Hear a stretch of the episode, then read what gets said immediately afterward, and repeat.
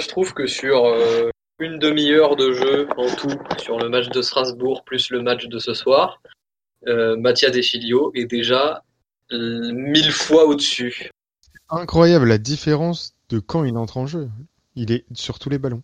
Tekan, t'étais allé voir un petit peu des, supporters de, la Juve qui t'avaient dit que au niveau centre, c'était euh, zéro, centre réussi, réussi depuis qu'il était à la Juve.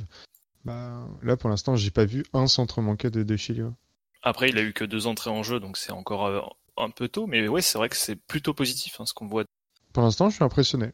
J'attendais pas Ah, grand chose de ce joueur. peut-être- pas, mais euh, c'est mieux que ce qu'on pensait à première vue.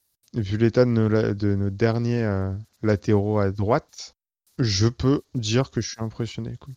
Bah, c'est sûr que quand on est habitué à Dubois qui est apathique et asthmatique défensivement, bah, Deschilio, c'est une bouffée d'air frais.